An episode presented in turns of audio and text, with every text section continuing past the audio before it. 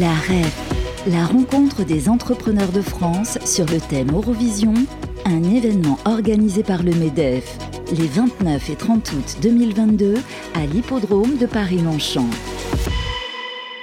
Rebonjour à tous, merci d'être avec nous. Nous sommes le 29 août 2022. La REF, c'est la rencontre des entrepreneurs de France, ouverture entre guillemets d'une saison économique avec toutes les parties, mais aussi les politiques, les élus locaux, les entrepreneurs. Il est 17h pratiquement 17h, euh, 17h59 exactement. Merci d'être avec nous.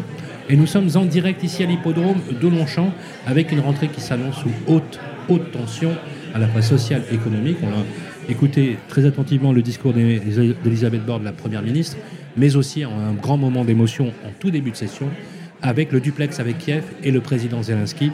Euh, où on a eu un grand, grand moment de solidarité avec une standing ovation. On est ravis, en tout cas, d'être avec vous. On va parler bien sûr euh, économie, immobilier, avec deux grands professionnels qui sont sur le plateau, mais qui sont aussi engagés dans le combat syndical.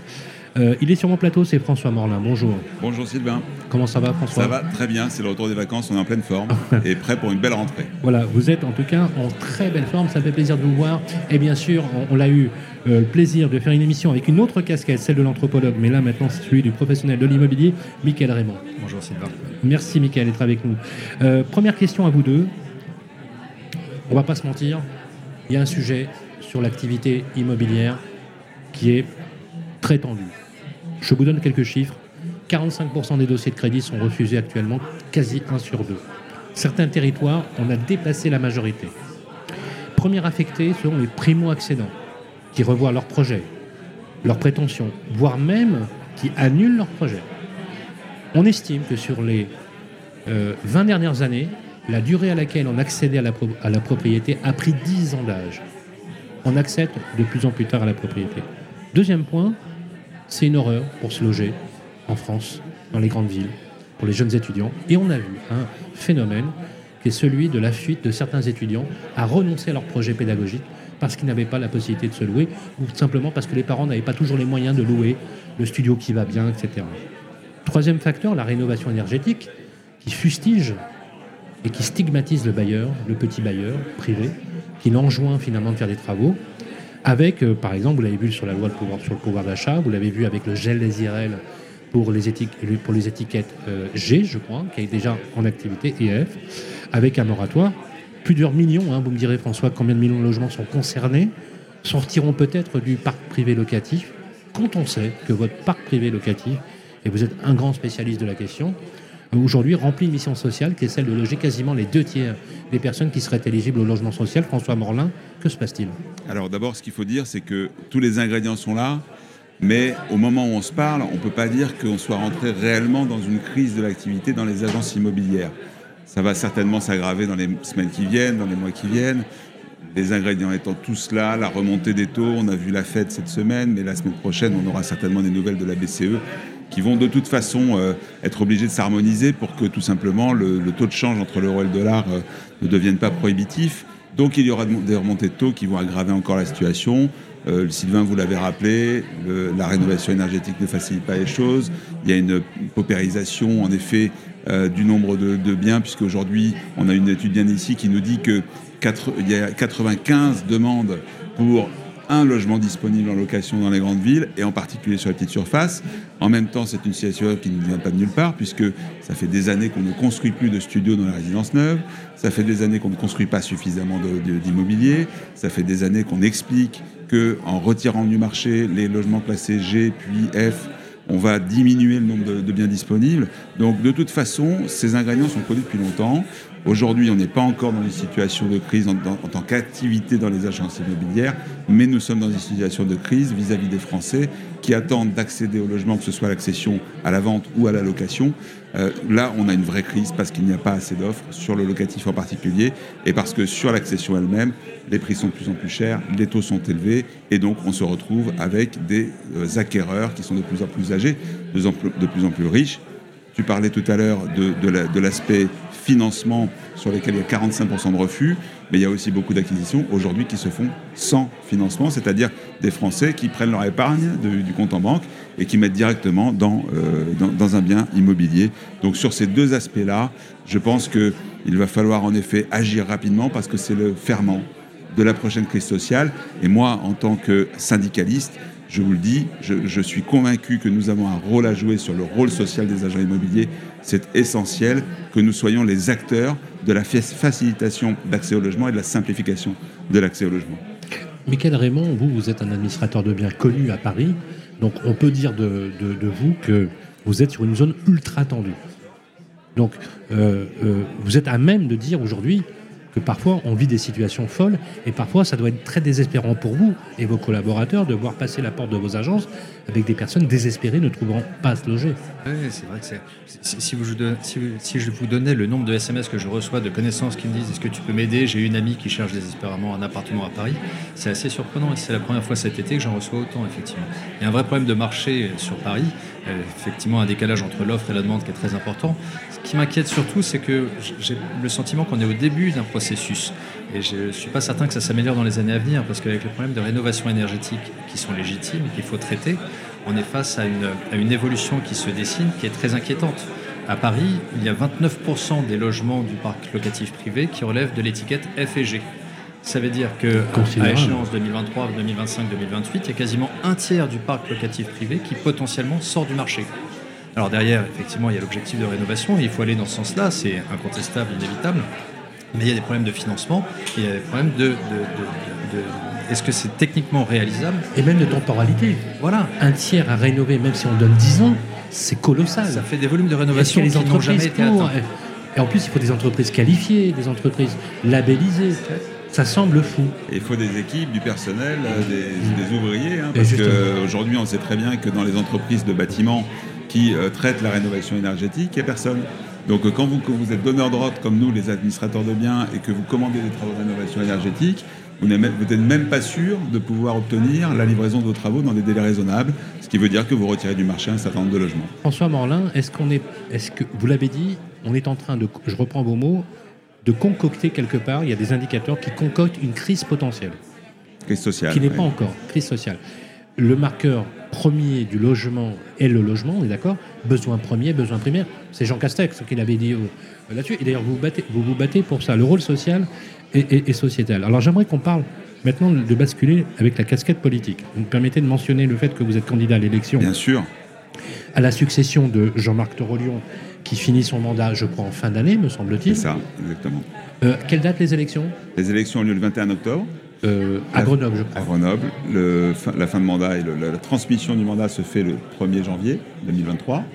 Donc nous sommes tout à fait dans la dernière ligne droite et nous avons euh, une, formidable équipe euh, dont euh, Mickaël fait partie. L'amitié pour moi de m'accompagner dans cette, dans cette grande aventure. donc on est prêt à porter une nouvelle ambition pour cette fédération, pour nos métiers.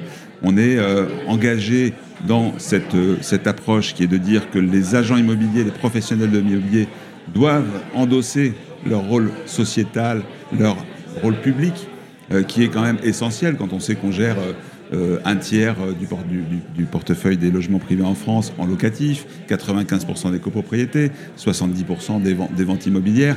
Aujourd'hui, on ne peut pas s'exonérer de ce rôle-là qui est quand même central dans les besoins des Français. Donc oui, c'est un, une ambition que nous portons et c'est une ambition que nous portons pour faire changer de dimension une profession qui aujourd'hui est vue plutôt comme un commerce, comme finalement une captation euh, d'honoraires ou de chiffre d'affaires.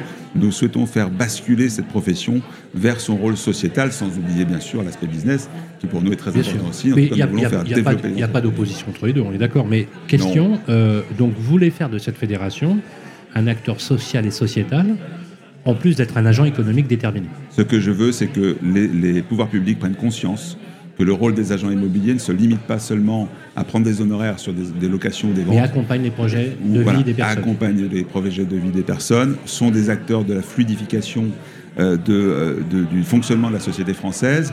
À qui fait-on appel quand on est muté dans son travail Eh bien, un agent immobilier pour se, loger. quel est notre rôle dans les copropriétés? C'est bien d'assurer la sécurité des copropriétaires, d'assurer la sécurité énergétique, etc. À chaque fois qu'on a besoin de nous, en tant que syndic, en tant qu'administrateur de biens, pour euh, être le bras armé de la puissance publique, notamment sur ce qui concerne la rénovation énergétique, on sait nous trouver. Donc à un moment donné, il faut que euh, ce rôle soit pleinement ressenti par les professionnels, mais aussi pleinement accepté par les pouvoirs publics qui doivent être je dirais, euh, avec lesquels nous devons fonctionner main dans la main. Ce que vous cherchez finalement, c'est au-delà de la légitimité que tout le monde vous reconnaît, il y a autre aussi, c'est d'avoir une, un positionnement finalement d'acteurs déterminés dans la cité, puisque vous faites partie de la fabrique de la cité. Comment fonctionne le, mode de scrutin, la FNIM si on peut, si Comment fonctionne le mode de scrutin oui, si on peut savoir. Ah, le, prochain président sera élu euh, avec les votes des délégués fédéraux qui sont désignés dans chaque chambre, puisque la FNIM est une fédération de chambres avant tout. Euh, et donc il y a un certain nombre de délégués qui vont se réunir euh, au nombre de quelques centaines sur les, sur les milliers d'adhérents de la fédération, et ce seront eux qui éliront le prochain président. Quel est le pronostic, François Morlin Aujourd'hui, est-ce qu'on peut aujourd'hui évaluer? J'ai su, euh, c'est un peu notre rôle en tant que journaliste, que vous étiez chaque semaine dans toutes les villes de France. Hein. Je crois que vous avez quasiment fait une ou deux fois le Tour de France déjà. quasiment. D'ailleurs, c'est très difficile de vous avoir en semaine parce que vous êtes toujours sur le terrain. Est-ce que ça veut dire que François Morlin élu, je reprendrai peut-être la phrase de François Hollande, moi président, ce sera un président des territoires de toute façon, je suis un homme de la base. C'est-à-dire que moi, j'ai démarré de, tout seul dans mon agence euh, il y a 25 ans. J'ai euh, toujours exercé les trois métiers, transaction, gestion, syndic de copropriété, à des niveaux différents en fonction de, mon histoire professionnelle. Je suis, de Toulouse, euh, de, la Haute-Garonne. je suis attaché à un modèle de proximité, à un modèle traditionnel. Je suis aussi attaché au fait que nous devons nous projeter dans la modernité, dans le numérique, parce qu'il n'est pas question que nous incarnions les modèles traditionnels. Donc moi, le, sentiment que j'ai, c'est qu'aujourd'hui, il y a une, une, attente de la part de nos chambres, de nos délégués, de nos adhérents, pour qu'on s'occupe réellement de leurs problèmes, qu'on s'occupe réellement de les accompagner dans le développement de leur entreprise. C'est cela que je veux porter au travers d'un certain nombre de mesures et de propositions qui sont très concrètes pour nos adhérents. Est-ce que, euh, est que je peux vous poser la question Quels seront, on ne va pas détailler parce que vous avez fait un programme très complet, hein, bien évidemment, mais quels seront les 3, 4 ou la mesure phare, vous, élu président, que vous prendrez tout de suite aux affaires? D'abord, la, première d'entre elles, ce sera euh, de créer euh, une centrale, une centrale d'achat, une centrale de services qui permettent aux agents immobiliers de faire des économies d'échelle. On va rentrer dans une période de crise, il va y avoir des difficultés à faire du dégénérer du chiffre d'affaires, on va avoir besoin de faire attention à nos frais généraux et collectivement, nous allons pouvoir obtenir des avantages, euh, par exemple sur les annonces immobilières, par exemple sur euh, les logiciels immobiliers, les partenaires. Ah, vous allez, vous allez avoir une offre regroupant, par exemple, sur tous les grands moteurs de recherche Oui, ce que nous voulons, c'est pouvoir avoir, des pas le cas aujourd'hui. Non, c'est pas le cas.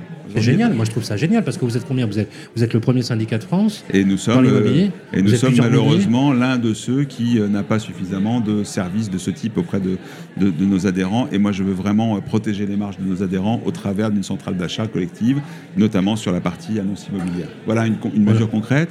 Une deuxième que je, que je souhaiterais faire avancer rapidement, c'est restaurer le cube jaune en tant que label de qualité. Ça, ça me paraît très important. Aujourd'hui, on a Vesta, on a un symbole qui regroupe toute la profession. Très bien, dont acte. Moi, je suis très favorable à ce symbole. En revanche, qu'est-ce qui différencie un très bon agent immobilier d'un moins bon agent immobilier? Aujourd'hui, je pense que être FNAIM, ça représente un choix sur la qualité de nos services, un choix sur la qualité de euh, nos, nos prestations et de nos prix. Et je pense que demain, au travers du développement d'un label, euh, autour du Cube Jaune, nous aurons la capacité à ramener à nous les consommateurs qui auront confiance dans le label Cube Jaune FNIM. Voilà deux mesures très concrètes. Il y en a aussi beaucoup d'autres. Une dernière question, qui est la, question, euh, la question qui, pique un peu, parce que souvent, je sais, on vous la pose systématiquement. Euh, les nouveaux modèles, bien sûr, les nouveaux modèles de distribution qui ont beaucoup ébranlé la profession parfois, ou l'ont questionné. Votre position sur ces modèles, est-ce que cette fédération sera une fédération d'ouverture?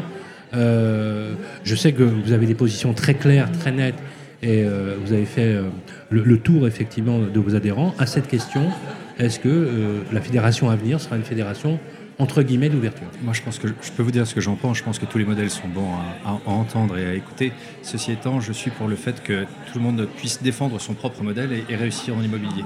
Personnellement, ma vision, on la partage, en grande partie, c'est que tout le monde doit pouvoir réussir et il ne doit pas être nécessaire d'avoir 5 ou 10 collaborateurs dans son agence pour pouvoir réussir. Il ne doit pas être nécessaire d'adhérer à un grand réseau, d'adhérer à une franchise, d'avoir un volume pas possible. Je suis contre l'industrialisation. Il y a une majorité d'indépendants hein, parmi nos oui, Il ne faut, il faut pas que l'industrialisation ou la massification soit la seule réponse pour réussir dans l'immobilier.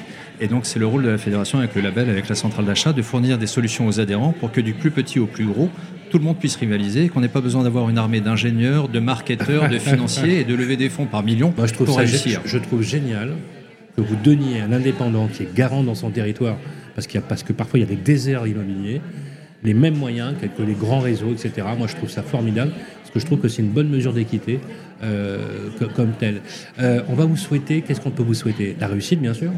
On a euh, d'abord, euh, d'abord l'amitié, euh, la, confraternité, l'esprit de famille qui nous anime. On a, une équipe qui s'appelle l'Immobilier au cœur, qui est très très importante. Beaucoup de grandes chambres sont à nos côtés aujourd'hui. On a vraiment une équipe qui est prête à gouverner, qui est prête à porter un projet dès le 1er janvier. En tout cas, moi, je suis très très fier de ça. Il y a beaucoup de réflexion, de profondeur, il y a beaucoup d'intelligence collective. voilà, je crois que c'est vraiment ça qu'on peut nous souhaiter, c'est de rester unis, c'est de rester euh, vraiment imaginatif, créatif, parce que je tiens beaucoup à ça. Je crois qu'on est dans une, fédération, c'est fait pour inventer l'avenir, c'est pas fait pour suivre. C'est fait, tu vois, tu parlais tout à l'heure des nouveaux modèles, mais moi je suis navré. Mais qu'est-ce qu'on appelle les nouveaux modèles aujourd'hui? Est-ce qu'un réseau de mandataires c'est un nouveau modèle? Pour moi, ce n'est pas un nouveau modèle, parce qu'il y en a un qui n'est pas gagnant dans ce nouveau modèle, c'est le consommateur. Qu'est-ce que je gagne en tant que consommateur à passer par un réseau mandataire plutôt que par un agent immobilier?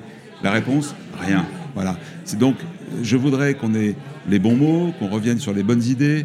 Euh, pour moi, les nouveaux modèles, c'est nous qui devons les incarner. Et c'est cela qui est aussi notre ambition, c'est le fait de pouvoir aller au plus près des chambres, des adhérents, des agents immobiliers de proximité, pour leur dire ayez confiance en vous, l'avenir vous appartient, à condition que vous, bien sûr, que vous développiez, que vous investissiez de manière libre. Et comme l'a dit Michael, chacun son modèle.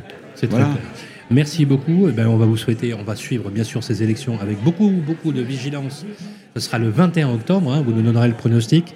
J'espère qu'on aura peut-être le scoop de l'info euh, dès que ce sera euh, publié. Il y a aussi le prochain congrès qui sera le dernier congrès du président sortant, Jean-Marc Taureau-Lyon, que je salue au passage, avec un travail qui a été fait pendant les cinq dernières années, qui a été remarquable, avec euh, aussi voilà, une remise en ordre de la fédération, En, lui redonnant, en lui redonnant une vraie dimension. C'est un grand président, et d'ailleurs qui est toujours un grand président, actif, bien évidemment, jusqu'à la fin de l'année. Merci Jean-François Morlin. Je rappelle que vous êtes le candidat à la succession pour la Fédération nationale de l'immobilier, mais avant toute chose, vous êtes un professionnel de l'immobilier, que ce soit en syndic, transaction ou administration de biens. C'est important parce que c'est une assemblée d'entrepreneurs. Et merci à Michael Raymond, président de la commission administration de biens et professionnel de l'immobilier. Accessoirement anthropologue et avocat de formation, c'est toujours un plaisir de vous rencontrer. On enchaîne tout de suite avec la suite de notre programme. La REF, la rencontre des entrepreneurs de France sur le thème Eurovision, un événement organisé par le MEDEF les 29 et 30 août 2022 à l'hippodrome de Paris-Longchamp.